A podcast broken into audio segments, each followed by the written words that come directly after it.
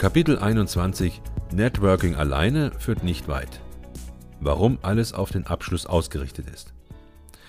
Networking ist kein Selbstzweck, sondern dient dem Ziel, Kunden anzulocken und mit ihnen Geschäfte abzuschließen. Der Prozess ist vergleichbar mit einem Heiratsantrag. Der Mann besorgt einen Ring, lädt seine Traumfrau in ein stimmungsvolles Restaurant ein, wählt ein tolles Essen aus und bittet den Ober nach der Vorspeise, ungestört zu sein. Jetzt ist der Moment gekommen, an dem der Mann seinen ganzen Mut zusammennehmen, den Ring zücken und die Frage stellen muss, möchtest du mich heiraten? Genauso funktioniert Pre-Sales Marketing. Ich habe mich als Experte positioniert, ein Netzwerk aufgebaut und meine potenziellen Kunden mit Informationen versorgt. Jetzt ist mein Gesprächspartner bereit für den nächsten Schritt. An diesem Punkt muss ich nun in Aktion treten und ohne zu zögern die Frage stellen, lieber Kunde, möchten Sie ein Angebot erhalten? Oder, wenn bereits ein Angebot vorliegt, möchten Sie auf Grundlage meines Angebots kaufen? Denn egal, ob ich dem Kunden mein Produkt oder zunächst nur mein Angebot verkaufe, alle meine Aktivitäten sind auf den Abschluss ausgerichtet. Das Pre-Sales Marketing gleicht einem Spannungsbogen. Ob in Filmen oder Theaterstücken, dieser läuft immer auf den Höhepunkt zu. Dabei ist es ein Irrglaube, dass bei einem Verkaufsabschluss eine Win-Win-Situation entsteht.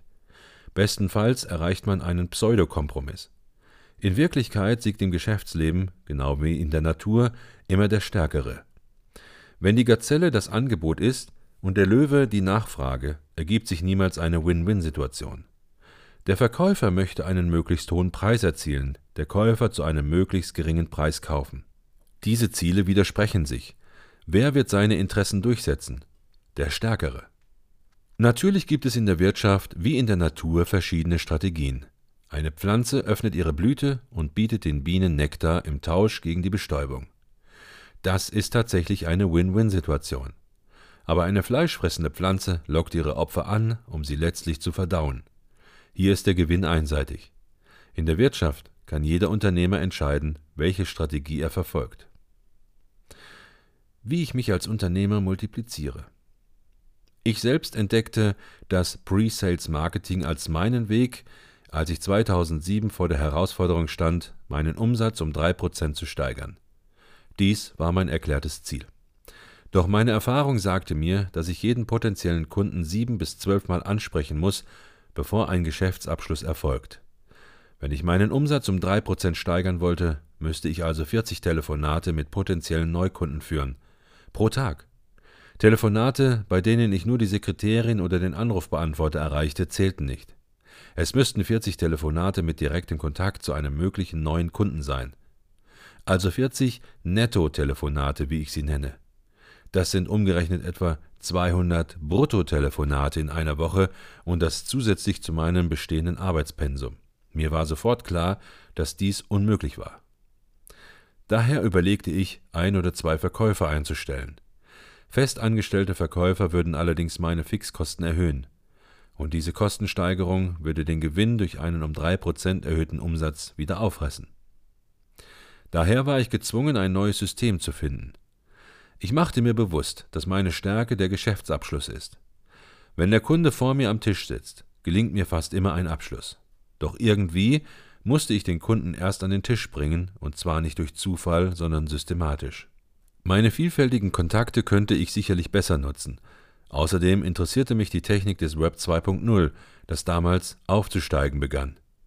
Meiner Überlegung zufolge brauchte ich drei Elemente, um mein Ziel zu erreichen: eine Strategie, potenzielle Kunden und ein System.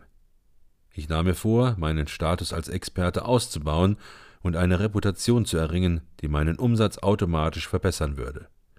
Anstatt neue Kunden zu gewinnen, wollte ich bei meinen Stammkunden höhere Preise durchsetzen. Andere Unternehmen werden sich andere Ziele setzen, vielleicht den Umsatz derart zu erhöhen, dass dadurch die eigene Bekanntheit steigt. Das wäre genau die umgekehrte Vorgehensweise. Welche Kanäle ließen sich denn miteinander kombinieren und zwar ohne hohen finanziellen Aufwand? Wie kann ich ein Produkt mehrfach verwerten? Hier drängt es sich geradezu auf, die verschiedenen Internetkanäle zu nutzen. Wenn ich einen Text für meinen Newsletter geschrieben habe, kann ich ihn in eine Pressemitteilung übernehmen. Etwas anders formuliert kann ich ihn in meinen Blog stellen. Auszüge daraus lassen sich twittern. Eine Produktbeschreibung aus meinem Verpackungslexikon kann ich als Artikel in einem Newsletter veröffentlichen und gleichzeitig in gesprochener Form als Podcast versenden. Der Aufwand ist gering, denn es ist eine einmalige Arbeit, diese Kanäle aufzubauen. Das Erstellen der Inhalte kann ich teilweise delegieren, ich muss nur noch die Inhalte an die Kanäle anpassen. Die potenziellen Kunden werden mir in den sozialen Netzwerken auf dem Silbertablett präsentiert. Früher musste ich noch Adressen ankaufen, deren Nutzen ungewiss war. Heute finde ich detaillierte Angaben zu den Bedürfnissen potenzieller Kunden im Internet. Zu Verkaufszwecken ist das World Wide Web deshalb eine wahre Fundgrube. Jeder Unternehmer kommt irgendwann an den Punkt, an dem er mit Arbeit ausgelastet ist. Spätestens dann ist es Zeit, sich Gedanken über eine Strategie zu machen, die die eigene Energie vervielfacht. Ich habe sie für mich gefunden. Mit dem Pre-Sales Marketing halte ich den Schlüssel in der Hand, um meine Fähigkeiten zu multiplizieren. Diese Strategie macht das klassische Marketing aber keineswegs überflüssig. Wenn ich Kugelschreiber verteile mit dem Aufdruck www.verpackungslexikon.de oder www.xing-erfolgreich-nutzen.com, mache ich mit klassischen Mitteln auf meine Kanäle im Internet aufmerksam. Ich schreibe auf meine Angebote, beachten Sie auch www.verpackungslexikon.de. Briefumschläge versehe ich mit dem Aufkleber Lesen Sie Tipps zum Geldsparen in unserem Newsletter. So verschmelze ich die Möglichkeiten des klassischen Marketing mit jenen der neuen Medien, mit großem Erfolg für die Kommunikation.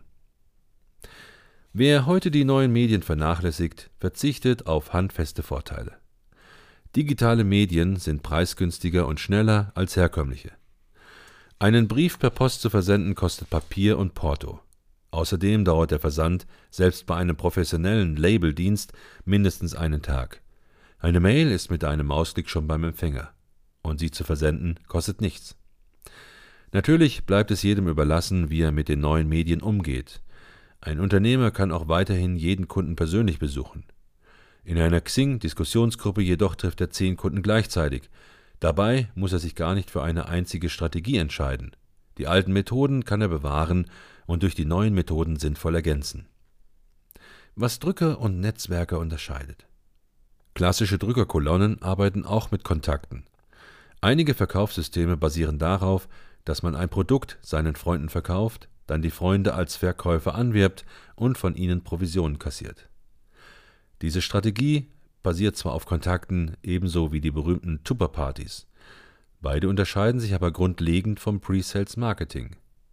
Diese Methoden ähneln eher dem Spam, weil der Empfänger ungefragt überfallen wird. Hier wird kein vorbereitender Kontakt aufgebaut. Hier wird lediglich versucht, ein Produkt in den Markt zu drücken. Dabei könnte auch Tupperware mit Pre-Sales Marketing arbeiten. Der erste Schritt wäre das Angebot eines kostenlosen Produkts, sagen wir einer Rezeptsammlung. Der zweite Schritt ist ein Newsletter. Machen Sie Ihr Leben einfacher mit Tupper. In dem Newsletter wäre dann die Einladung zu einer Tupper-Party erhalten. Das heißt, nur wer das kostenlose Produkt anfordert, dann den Newsletter bestellt und dann zur Party kommt, gehört zur Zielgruppe. Der potenzielle Käufer hat in jedem Schritt des Pre-Sales Marketing sein Interesse an Tupper bekräftigt. Pre-Sales Marketing kombiniert Push- und Pull-Faktoren. Zunächst wird ein potenzieller Kunde auf das Produkt aufmerksam gemacht, danach bekundet er sein Interesse selbst. Dies funktioniert nur, wenn die angesprochene Person wirklich ein potenzieller Kunde ist. Ein Vorstandsvorsitzender eines Großkonzerns ist kein potenzieller Tupperkunde, eine Hausfrau allerdings schon. Der Kreis der potenziellen Kunden muss vorher exakt eingegrenzt werden mit dem Kunden in Beziehung sein. Touristen werden in Urlaubsorten oft auf der Straße angesprochen mit Einladungen wie Kommen Sie in unser Restaurant, essen Sie, trinken Sie und nehmen Sie am Ende auch einen Nachtisch. Diese Strategie ist allerdings selten erfolgreich. Wenn ein Tourist aber zu einem kostenlosen Tee in ein Teehaus eingeladen wird und der Ober dann ein süßes Teilchen oder Stück Kuchen anbietet, wird der Gast in der Regel das Gebäck annehmen, obwohl er dafür zahlen muss.